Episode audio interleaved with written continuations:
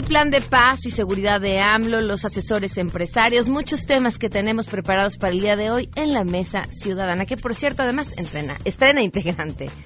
Por definición, la delincuencia organizada no puede existir sin un grado de involucramiento de funcionarios públicos que le ofrezcan un margen de protección e impunidad.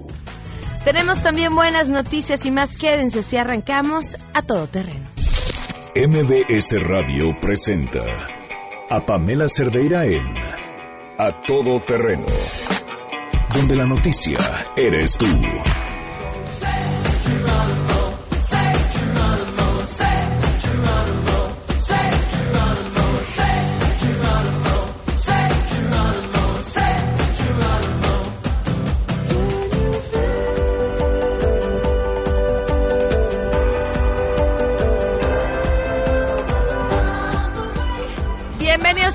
Terreno, gracias por acompañarnos en este lunes 19 de noviembre del 2018.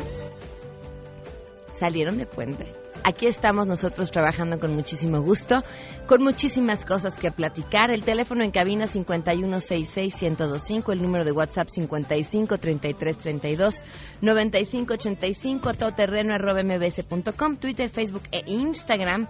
Me, me, encuentran como Pam Cerdeira y me va a dar muchísimo gusto eh, poderles leer. Los invito también a leer esta semana mi columna en La Silla Rota. Eh, se llama Razones para no votar en la consulta o para no opinar en la consulta. Les pido la lean con eh, mente abierta, pues ya de entrada el título podría encrisparle la piel a muchos. Eh, bueno, pues y además a partir de ahí podamos armar una discusión interesante. Y la pregunta que les hacemos justamente el día de hoy es, ¿ustedes van a ir a opinar, a votar en la consulta? Esto nos contestarán. Queremos conocer tu opinión. A todo terreno. ¿Piensas ir a votar en la consulta de este fin de semana? Sí, la verdad es que quiero participar en todos estos ejercicios al ser una cosa novedosa que se prometió en campaña. Me parece prudente participar. Pues mira, la verdad es de que vaya a votar o no vaya a votar, de nada sirve. De todas maneras, está pasando lo mismo. Hacen lo que se les da su regalada gana, pero pues en fin. No, ¿para qué votar por la consulta ciudadana? Si va a resultar igual que la vez pasada, boletas sin foliar, boletas con cinta canela puesta, se puede votar dos, tres veces. Además ya dijeron que iban a hacer por adjudicación directa. Entonces no tiene mucho caso este tipo de democracia que nada más es darle vuelta a las cosas. No, yo no iría a votar. Finalmente el señor tiene decidido todo y yo creo que aunque así salga que no se haga algunas cosas que él propone ahí, pues él dice que él va a defender sus, sus propuestas porque pues ya está fecha ahí de inicio para el tren y finalmente da donde toda la gente busca, que es la ayuda. Todos quieren nada más estirar la mano y recibir sin que les cueste. Por eso es que el Señor está ahí, porque hay mucha gente que solamente quiere estirar la mano para que les den. A veces realmente los que necesitan son los que menos tienen. La verdad no, no pienso ir, es una simulación nada más. Entonces, no, gracias. A todo terreno. Eh, Laura escribe a través de WhatsApp, no, es un show, creo que va de ridículo en ridículo. Angélica Delgado no tiene que ir a votar, el próximo presidente ya hará lo que quiera. Nazario no creo ir, pues ya se tomó la decisión. Eh, muchísimas gracias a Araceli también. Eh, que si solo paso al aire audios, bueno, algunos sí y otros, eh, pues si los escriben, los, los leo. Yo no voy a votar porque dijo que los proyectos que él dijo se van a hacer. Entonces, para que la consulta, Humberto, no considero, no, no considero, supongo una coma ahí, que deben preguntarle a los especialistas. Eh, definitivamente no. Después de ver las irregularidades de la consulta anterior, me parece que es una farsa. José Luis Ortega dice, claro que sí, no quiero aparecer en una marcha FIFI. Tenemos que apoyar su forma de trabajo y dejar de criticar. Sobre la marcha veremos, la, sobre la marcha veremos las cosas reflejadas. Gracias, José Luis Ortega. Gracias a todos por sus opiniones. Hoy se cumplen un año, dos meses, diecisiete días del feminicidio de Victoria Pamela Salas Martínez.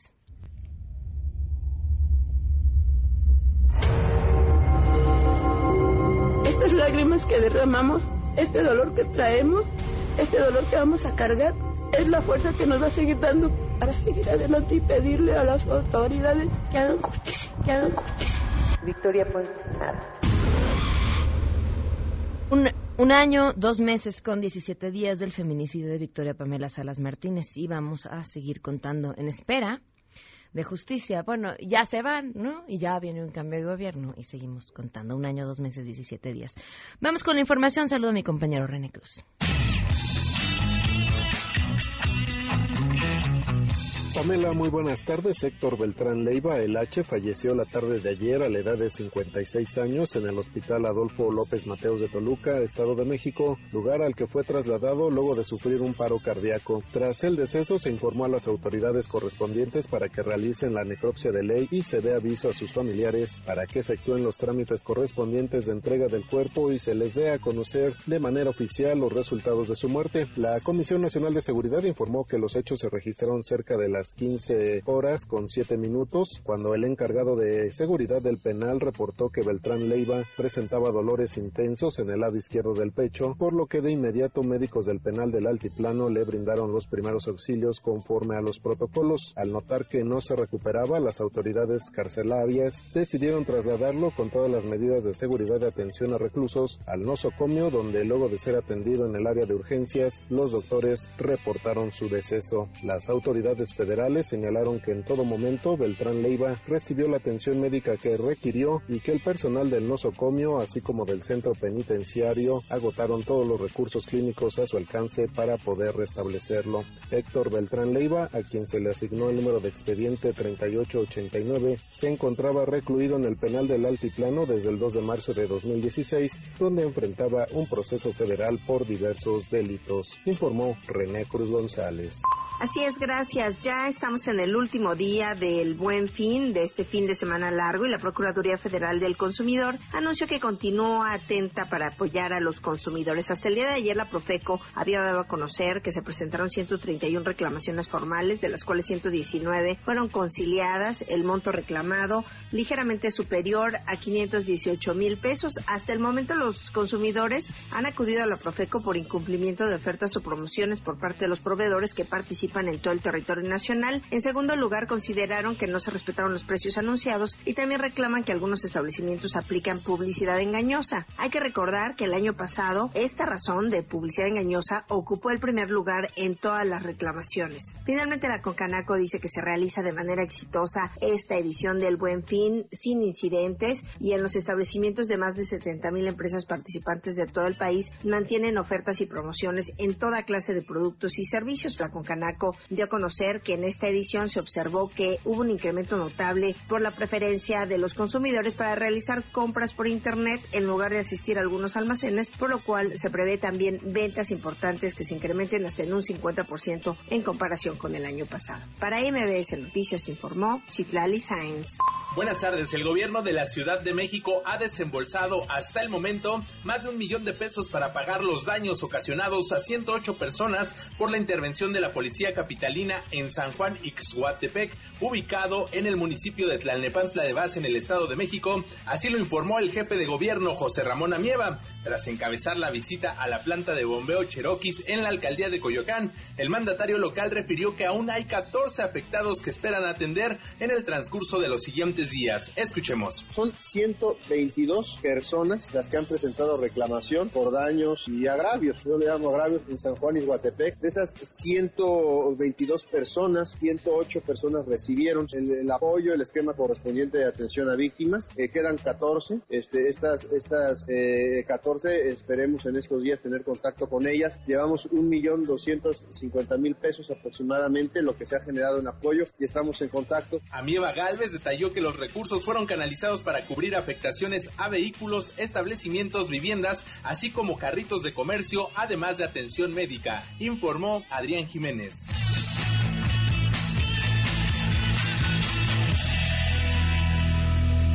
12 con 13, continuando con las respuestas que nos envían sobre la consulta. Ramiro dice que él sí va a votar. José Antonio Rodríguez también contesta sí. Eh, muchísimas gracias por sus opiniones. Tenemos buenas noticias.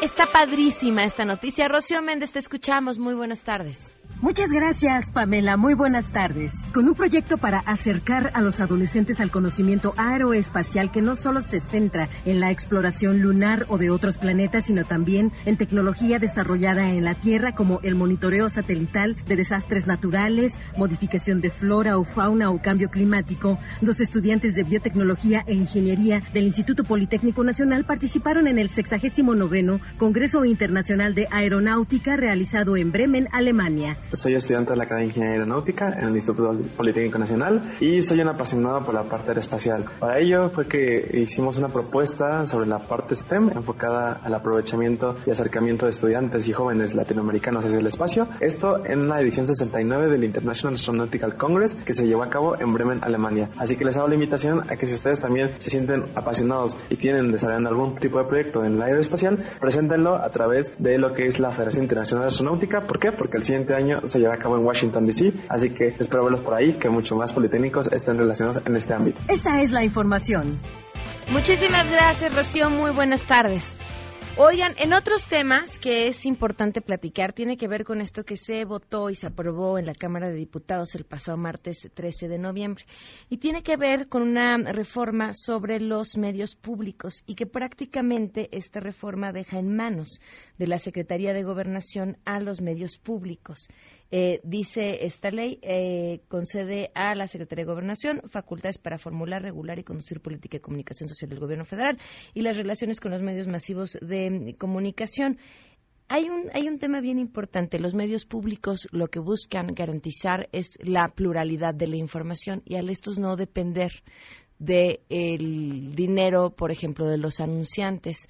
Eh, tampoco tendrían que tener una limitación en cuanto a los contenidos que pueden ofrecer a la ciudadanía y a partir de ahí pues garantizar una ciudad mucho más plural, mucho más informada. Eh, hay una gran discusión porque hay quienes dicen, por un lado, quienes aprobaron esta ley, que simplemente tratan de ordenar y que todos estos medios públicos pues estén en manos de una sola dependencia y no de distintas y quienes están en contra admiten, bueno, dicen que lo que esto más bien provocaría sería un control por parte del gobierno de los medios públicos y así estos no tendrían garantizada su libertad editorial tan importante eh, que es. Luego contraargumentan que pues simplemente eso se trata de quererle ver el lado malo y que no, porque este gobierno no está buscando controlar eh, editorialmente a los medios públicos, pero bueno, finalmente es lo que se aprobó, es lo que lo que dice esta ley y le agradezco enormemente a Laura Rojas, presidenta de la Comisión de Radio y Televisión en la Cámara de Diputados, que nos acompaña vía telefónica. Laura, ¿qué tal? Muy buenas tardes. Hola, ¿qué tal? Muy buenas tardes a ti y a tu auditorio. ¿Qué decir sobre esto que se aprobó en diputados? Bueno, la verdad es que es muy preocupante que eh, la radiodifusión pública, es decir, todos estos canales eh, que conocemos como el Canal 22, como el Canal 11, como las televisiones de los estados, de TV Mexiquense del Estado de México, por ejemplo, o incluso las eh, la TV UNAM, en fin, o el IMER, todos estos medios de comunicación de radio y televisión que son públicos, pues ahora el nuevo eh, gobierno que va a entrar en funciones a partir del primero de diciembre, encabezado por Andrés Manuel López Obrador, pues pretenda que sean encabezados, que sean coordinados desde la Secretaría de Gobernación, que como tú y el auditorio saben, pues es el eh, la Secretaría política, ¿no? Es justa, es el brazo político del gobierno, es el brazo político del presidente y esto pues no sucede en ningún país democrático del mundo. O sea, antes en México así era, eh, la Secretaría de Gobernación controlaba los medios públicos y privados y a raíz de pues la transición a la democracia y la consolidación de la democracia en la que todavía seguimos trabajando, esa ese control por parte de la Secretaría de Gobernación hacia los medios, tanto públicos como privados, pues se eliminó, se logró superar. Hace unos años, unos cuatro años apenas, más o menos tres, cuatro años, como parte de la reforma de telecomunicaciones, se aprobó eh, la creación de un organismo público descentralizado que se llama el Sistema Público de Radiodifusión del Estado mexicano, eh, que es el encargado de regular las eh, pues la, los servicios de radiodifusión pública con la principal característica de salvaguardar o función de salvaguardar su independencia. Lo más importante que hay que cuidar de un medio público es la independencia por parte del gobierno. Así es, lo, lo establece la UNESCO, por ejemplo, y es el modelo que rigen eh, los principales eh, las principales empresas de radiodifusión pública del mundo como la BBC de Londres, como la Deutsche Welle alemana, como la televisión pública francesa, o sea, estas grandes eh, empresas de radiodifusión pública que son referentes en todo el mundo, si uno revisa sus documentos constitutivos, lo que establecen es eh, que ante todo se tiene que garantizar la independencia por parte del gobierno para garantizar la libertad editorial, la libertad de expresión, la libertad de prensa y el derecho eh, de las audiencias a tener una información pues eh, objetiva, imparcial, de calidad, etcétera. Entonces, sí es muy preocupante lo que lo que aprobó la mayoría de Morena en la Cámara de Diputados la semana pasada para otorgarle a la Secretaría de Gobernación esta facultad de proveer eh, servicio, el servicio, un solo servicio además de radiodifusión eh, pública digital a nivel nacional. Eso es lo que dice el texto que aprobaron. Y bueno, estamos ahorita haciendo un llamado a los senadores que están convocados el día de mañana a las nueve de la mañana en la Comisión de Gobernación para votar el dictamen para que eh, reconsideren y pues puedan modificar, puedan cambiar este este este texto de tal manera que pues no quede en manos de la Secretaría de Gobernación el control político de los medios públicos de comunicación. Laura, ¿cuál es la, defensa para quienes votaron a favor? Porque eh, si bien jamás dirían, o no es lo que se les ha escuchado, tener el control de los medios públicos. Pues mira, la verdad es que eso es algo que también hay que preguntarles porque en la exposición de motivos del dictamen que presentó la Comisión de Gobernación en la Cámara de Diputados, no viene una sola explicación al respecto. O sea, apareció el texto, nosotros eh, el PAN y eh, pues lo hicimos notar, presentamos una reserva en el Pleno, pero esta fue desechada, ni siquiera se admitió a discusión, eh, se presentó por escrito, hay que decirlo, y, y pues ahí se quedó el tema, no pudimos hacer nada. Cuando cuando uno presenta una reserva y se, se acepta discusión, ese es el momento precisamente para que quienes la están defendiendo expliquen por qué la están proponiendo y quienes nos oponemos expliquemos por qué no estamos de acuerdo. Y al final hay una votación que teóricamente pues se basa en argumentos y en datos, pero esa discusión no se dio. Entonces, yo por eso es que no sabemos. Yo nos hemos enterado un poco por por, eh, por la prensa, por algunas columnas políticas que, que lo que están buscando es un nuevo modelo de eh, radiodifusión pública que concentre a todos las, los, los, medios existentes actualmente como Canal 1122, TV UNAM, etcétera. Eh, bueno, TV UNAM habría que ver porque la universidad es autónoma, pero eh, los que ya existen, el IMER, y hacer, y hacer un solo una sola empresa de radiodifusión digital en todo el país. Yo creo que no estamos negados a discutir nuevos modelos de organización y de funcionamiento de la radio y la televisión pública. Lo que está eh, muy preocupante y lo que no estamos de acuerdo es que esa función de proveeduría de servicios de radio y televisión recaiga pues en, el, en, la Secretaría de Gobernación. Laura, muchísimas gracias por habernos tomado la llamada y estaremos al pendiente de lo que sucede en el contrario, muchas gracias a ti y saludos al auditorio. Gracias, muy buenas tardes. Habrá que ver qué, qué sucede en el Senado y cuál es la respuesta. Vamos a una pausa y continuamos a todo terreno. Si te perdiste el programa A Todo Terreno con Pamela Cerdeira, lo puedes escuchar descargando nuestro podcast en www.noticiasmbs.com. Pamela Cerdeira regresa con más en A Todo Terreno, donde la noticia eres tú. Marca el 5166125.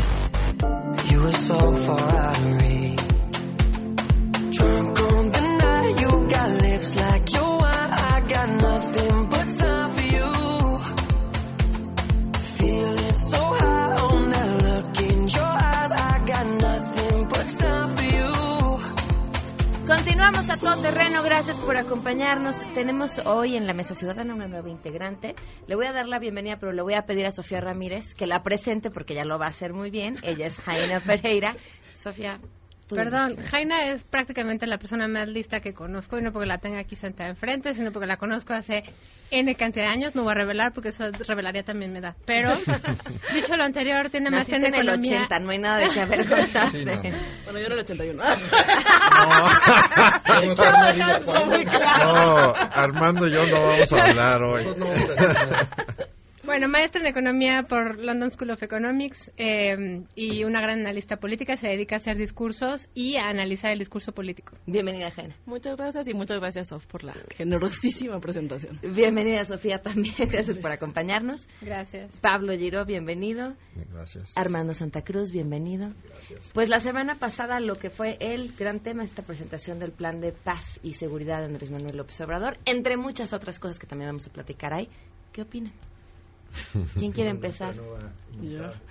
Bueno, yo, la verdad es que, a ver, independientemente de, de lo que se ha hablado mucho, esta, eh, la militarización, el coqueteo con, con la centralización del poder, con, con estos fenómenos como que pues han sido discutidos mucho en el país y que eh, y que dan un poco de miedo.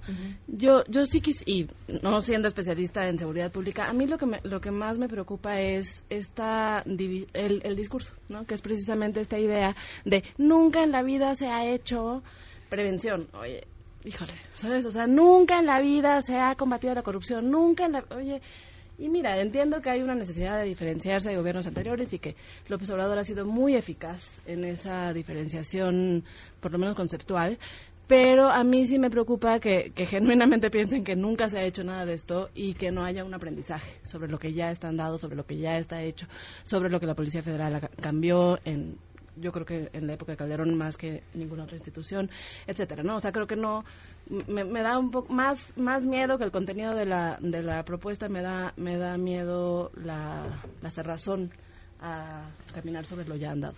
Okay. Sí, yo creo que también está errado en el punto de que toda la responsabilidad del crimen se la pone ¿no? al inicio en la pobreza o en la diferencia. Lo cual no es cierto si tú ves las estadísticas, los estados más violentos no son los estados más pobres de México, ¿no? ni en el mundo, eso es cierto. Entonces em- empiezan con un mal diagnóstico. Hay muchas cosas que proponen en el plan. A ver, perdón que te interrumpa aquí, Pablo. No, porque si estamos hablando de Guer- Guerrero y Michoacán. No, pero en los de estados del norte, explícate Ciudad Juárez, Tijuana, Ok, ok, Guadalajara, ok, ok. Tamaulipas, Michoacán. O sea, no son los estados más pobres. ¿Cuál ¿no? sería el diagnóstico? ¿Cuál es El, la el problema real de seguridad es, es la imposición de la ley y el Estado de Derecho, mismo que se viola todos los días en este país, en todas las circunstancias. Y entonces las autoridades cuando lo quieren imponer no lo ponen. Cuando tú tienes una autoridad de seguridad corrompida o un gobernador que se corrompe y le da permiso al narco de hacer ciertas cosas, entonces lo que sucede es que el narco va tomando más poder y se van pasando de la raya, digamos, con los crímenes. ¿no? O sea, tú ponte a pensar. En Suecia la droga es ilegal y se vende la droga. Todo el mundo tiene acceso a la droga y no hay carteles que matan y secuestran y piden piso. ¿Por qué no hay carteles? Pues porque la policía es muy exacta, los deja vender, pero el día que hacen cualquier cosa destruye el cartel. Lo mismo sucede en Estados Unidos. En Nueva York se vende droga todos los días y no están secuestrando empresarios y matando y pidiendo piso en la mitad de Manhattan. ¿Por qué? Pues porque no los dejan. ¿Por qué no criminalizas el consumo también? Claro, tampoco criminales, pero, pero al final del día es un problema. Aquí ya se extendió el crimen, no nomás son narco, whatever, ¿no? Son ya, tienes tú unas bandas enormes, que son unas bandas identitarias, y que ya se están extendiendo en la criminalidad. El problema que tú tienes es que no se ataca eso así, se ataca pasándole las consecuencias a los ejecutivos locales, que son los que tienen que dar seguridad, destruyéndoles la vida a todos los gobernadores que estén metidos con el crimen, cualquier banda que secuestre una niña, que pida un piso, que haga cualquier cosa, destrozas al gobernador que deja que esa banda funcione, y entonces las bandas no son irracionales, se regresan. Esto no tiene nada de eso. Esto al revés, ¿no? Hace un diagnóstico bien, tiene algunas partes del plan que están bien, ¿no? es decir, se quieren enfocar en prevención, tienen algunas cosas como la prohibición de la marihuana que la van a que la van a quitar, etcétera, etcétera, pero no es suficiente. En realidad lo que necesitas es un plan de ataque contra toda la estructura. Los mismos militares se quejan de que llegan a los estados, pelean con una banda, dominan esa banda, se van y aparece otra porque el gobernador o el secretario de Seguridad Pública, como en Nayarit, están metidos, ¿no? Y entonces no cambia la realidad del mundo. La realidad de la seguridad es que tienes que hacer policías locales, policías comunitarias que se ganen la confianza de los ciudadanos, como en, bueno, aquí más cerca, aquí en Ciudad Neza, que se logró, ¿no? ¿Cómo se logra? Pues se logra cambiándoles la realidad a los policías y siendo duro cuando, se, cuando no hacen lo que tienen que hacer. Un policía que permite que haya cobro de derecho de piso, pues lo acaban y ya. Entonces, al final, lo acaban, me refiero, lo corren, ¿eh? No, se, se oyó muy mal. Este, pero, pero el plan de militarizar, además de que es una locura porque no va a lograr el objetivo, tiene muchos peligros. A los militares en todo el mundo tú los entrenas para matar y controlar un territorio. Punto. Eso es en todo el mundo, porque tú no quieres unos militares que no maten. Cuando estás en la guerra quieres que maten al enemigo. Pero tú lo sacas a la calle y en la calle se enfrenta con una persona que no se paró en el coche porque le dio una orden y le dispara. ¿no? Pongo el ejemplo que me gusta poner porque es clásico de cómo funciona su mente. En Tamaulipas, Tamaulipas hace poco un helicóptero de la Marina balació en, en la noche una camioneta que pensaban que era de un arco. Bajó el helicóptero junto a la camioneta, se bajó un marino, se asomó y vio que era una familia balaseada, niños muriéndose, desangrándose. ¿Qué hizo el marino? Se subió al helicóptero y se fue. ¿Qué hubiera hecho un policía? Bueno, pues hubieran subido a los heridos al helicóptero y los llevan a un hospital a ver después qué pasa. Estaba en el, bueno, algunos. Idealmente. Idealmente. Un policía bien entrenado, ¿no? ¿Qué sucede? Pues que te metes en esa lógica y esto de que no va a ser militarización, pues sí depende. El, discurso, perdón, de Olga, de hace la policía militar. Decía, es que la policía no va a ser militar, pero sí va a ser militar porque van a ser marinos, pero van a ser policías y van a ser eh, sedena, pero van a ser policías, no se preocupen porque vamos a enseñarles a hacer derechos humanos. Y, y perdón, lo que decía Jaina, llevamos 12 años, 18 años enseñándole derechos humanos a los militares, pero de formación no, pero es que ahora se va a erradicar la tortura.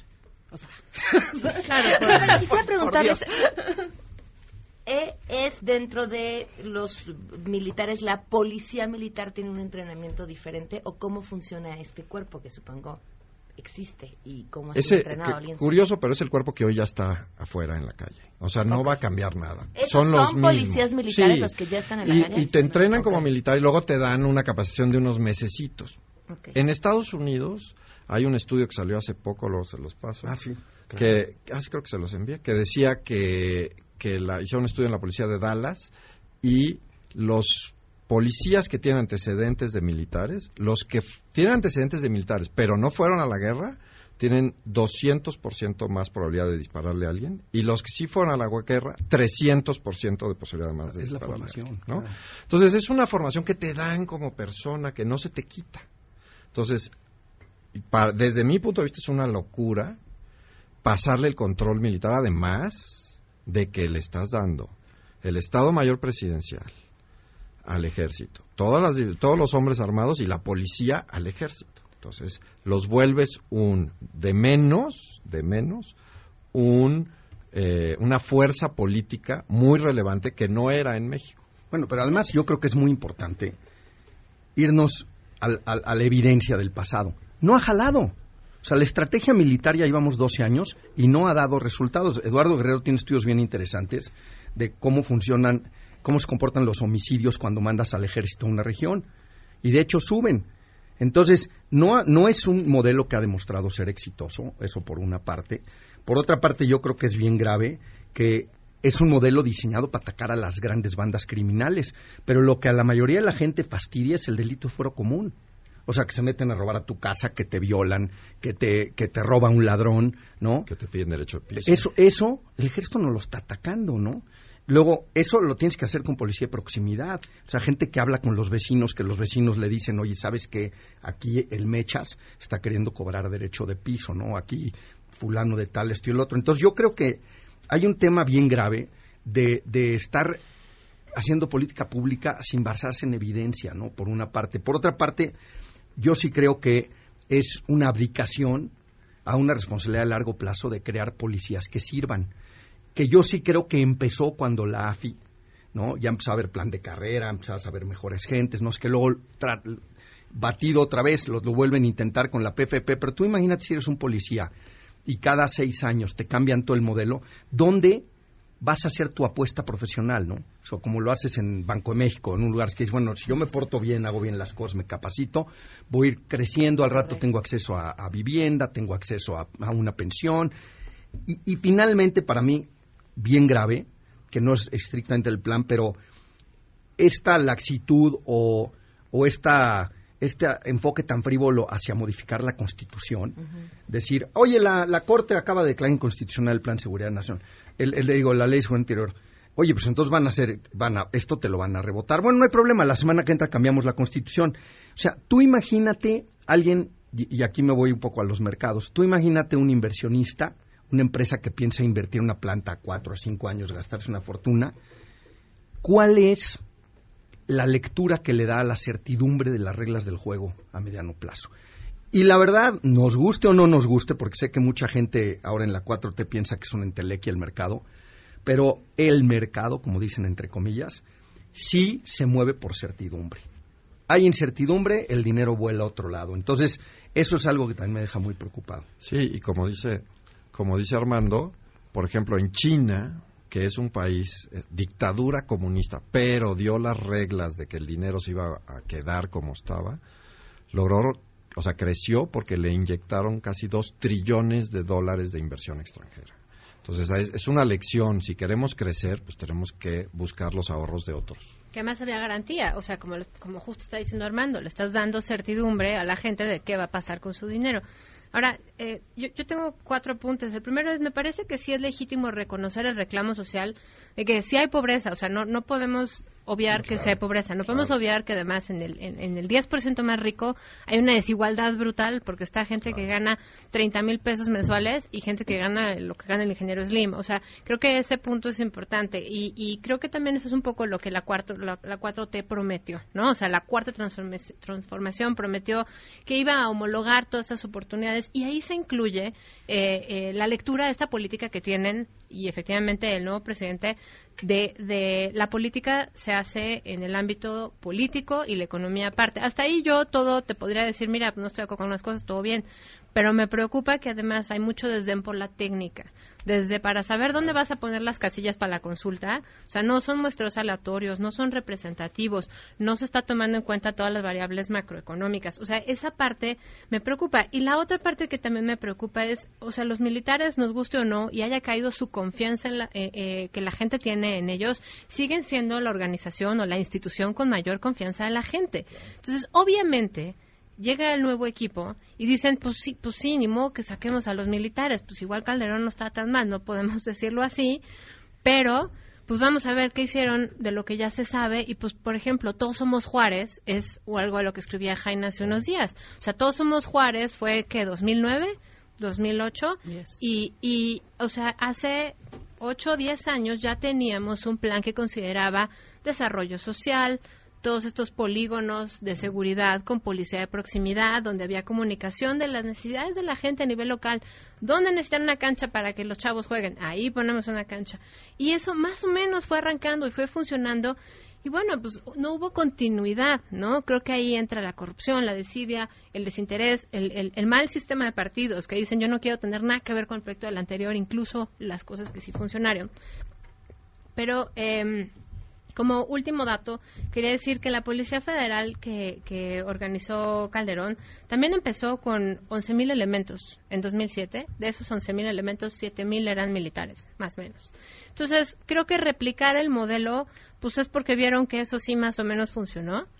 Pero no podemos quedarnos allí porque evidentemente sigue habiendo marco legal insuficiente, no hay incentivos, no, o sea, otra vez, desde lo federal se pueden coordinar grandes operativos para detener grandes cárteles, pero no para resolverle a la gente los derechos, los, los eh, delitos que más le afectan. Tengo que ir rápido una pausa, pero nada más quería comentar eh, eh, este tema de la, la protección a los mismos policías. El 123, si no me equivoco, establece que si tú despides a un policía injustificadamente y él gana y, se reconoce legalmente que fue despedido injustificadamente, no puede regresar a trabajar como policía. Entonces, de entrada ya son ciudadanos de segunda. y, y, a partir de ahí queremos que nos cuiden como si fuéramos una ciudadanía primera. Y nada más respondiendo rápidamente a Salvador, hablábamos eh, iniciando el programa acerca de lo que se aprobó en diputados, que tiene que ver con los medios públicos, y me preguntaba por qué no entrevistamos a diputados de Morena. Buscamos justamente a María de los Ángeles Huerta, pero no nos confirmó. Eh, lo que queremos siempre es tener a todas las dosis. Vamos a una pausa y seguimos platicando. Queremos conocer tus historias. Comunícate al 5166-1025. Pamela Cerdeira. A todo terreno, donde la noticia eres tú. Volvemos. Pamela Cerdeira está de regreso en A todo terreno. Únete a nuestra comunidad en facebook.com. Diagonal Pam Cerdeira. Continuamos.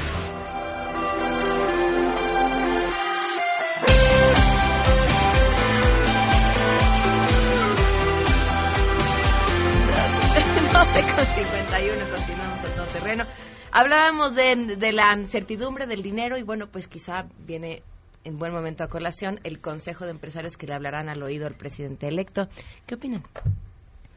En, en términos de discurso debe haber mucho que analizar. Yo creo que es, mira, ojalá que no le hablen el oído, porque creo que escogió una selección de empresarios muy respetables y muy exitosos, pero que no están acostumbrados a competir, ¿no? Que no están acostumbrados, ellos tienen certidumbre o, han construido su certidumbre desde mi perspectiva, eh, no en lo que dicen los mercados, sino en lo que les dicen en reuniones privadas, ¿no? Entonces creo que no es una muestra representativa de los empresarios, que es otra cosa, ¿no? Pensamos en México en empresarios y pensamos en esos 10, no pensamos en todos los que en Pepitoño, ¿no?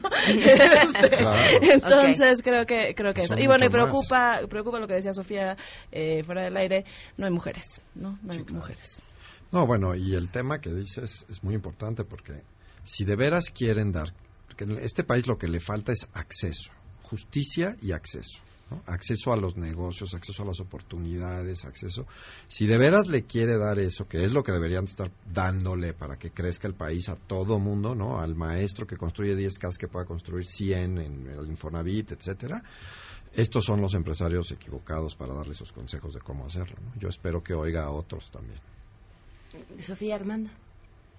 Te toca. Mira, no quiero mis dos minutos. Yo veo varios puntos. Uno de ellos es por supuesto, la representatividad. ¿Por qué una concentración tan grande en medios de comunicación? A mí se me hace que ahí hay una agenda que no nos platicaron, que no tiene que ver con el tema empresarial, sino más bien un, tema más goebbelsiano, ¿no? De control de medios. En segundo lugar, creo que es muy importante y esto es un vicio no solo de este Consejo, sino del Consejo Mexicano de Negocios y todas las grandes cúpulas, todos son herederos. O sea, tenemos que mostrar empresarios que fundaron sus propios negocios, entre otras cosas, para mandar el mensaje de si se puede, ¿no? Y para que platiquen qué obstáculos encontraron y vemos cómo incrementamos la movilidad social, porque la movilidad social, uno de los grandes medios para incrementarlo es que puedas ser emprendedor, ¿no? Y que puedas crecer tu negocio. Entonces, a mí esos dos puntos me parecen mucho, muy importantes, ¿no? A, mí me gustaría eh, que pudiéramos transitar a una narrativa donde empezáramos a exigirle a estos consejos asesores de empresarios en este caso de eh, esta serie de nombres, que prefiero ahorrarme porque yo personalmente no tengo necesariamente la mejor de las impresiones de, muchos de ellos, pero vaya, tampoco me consta eh, en lo personal nada. Lo único que quiero decir es, creo que es muy importante que empecemos a transitar, uno, a dejar entrar a los empresarios que se hicieron solos. Dos, a los empresarios que no son los macroempresarios, producto de estar cerca del poder, porque siempre es muy cómodo heredar y estar sentadito junto al poder a lo que el presi quiera. ¿No? De la corriente ideológica que sea. Y eso me parece poco ético. Pero también eh, empezar a, cambiar esta narrativa de acomodaticia, donde los empresarios dicen, no, pues yo pago mi IMSS a mis, a mis trabajadores, o, o yo pago mis impuestos, o pues no es ilegal emplacar en, no es ilegal emplacar en Morelos. O sea, sí tenemos, y regresamos al tema de la responsabilidad personal, pero también el exigirle como sociedad, no por tener dinero, ni por ser muy white o sea, no por el tono de piel o la cantidad de millones de pesos en el banco, vas a tener eh, mayor probidad moral y vas a tener eh, más impunidad. O sea, yo quisiera que transitáramos desde medios de comunicación, dado que están ahorita sentados en la mesa, eh, hasta pues cambiar, les digo, esta, esta respuesta a problemas viejos que teníamos. O sea, yo de veras deseo que al nuevo gobierno le vaya súper bien y que estos empresarios sean súper centrales y, tengan propuestas innovadoras para la corrupción, para eh, la ampliación de recaudación, para que no haya desvío de capitales. Pero me da un poco la idea que no, que dado que son empresarios heredados, nietos, hijos de grandes empresarios de hace 50, 60 años y son los mismos nombres muy priistas de los años 70 del siglo pasado, eh, me da la impresión que no es el caso. Entonces, yo más bien lo que, lo que quise dejar sobre la mesa es no debemos quitar el renglón. Sí, claro que hacen falta mujeres, porque hay mujeres empresarias, pero también faltan pequeños empresarios, independientemente del sexo. También exigirles que nos digan cuál va a ser su agenda como consejo. O sea, eso creo que, creo que es bien importante. Claro, claro, eso sería muy interesante. Tenemos consejos además como el de Loment, eh, que son los que deciden en términos de salud qué tipo de temas se van a tratar para las grandes epidemias, diabetes, este, eh, vacunación, eh, obesidad y todas esas grandes grandes eh, consejos asesores que están ahí sentados son empresarios y ya lo habíamos platicado la vez pasada de la industria refresquera, marinela, de comida chatarra. O sea, otra vez, tenemos que empezar a conseguir mucho más transparencia y abrir agenda. Muchísimas gracias a los cuatro por habernos acompañado. A partir de mañana les vamos a empezar a presentar una serie de reportajes sobre el programa Escuelas al 100, que fue pues el programa más ambicioso en materia de infraestructura educativa en este sexenio y que ha invertido pues mucho más que los últimos dos sexenios juntos. Y bueno, pues el penoso resultado. A partir de mañana en A Todo Terreno, nos vemos. MBS Radio presentó a Pamela Cerdeira en a todo terreno.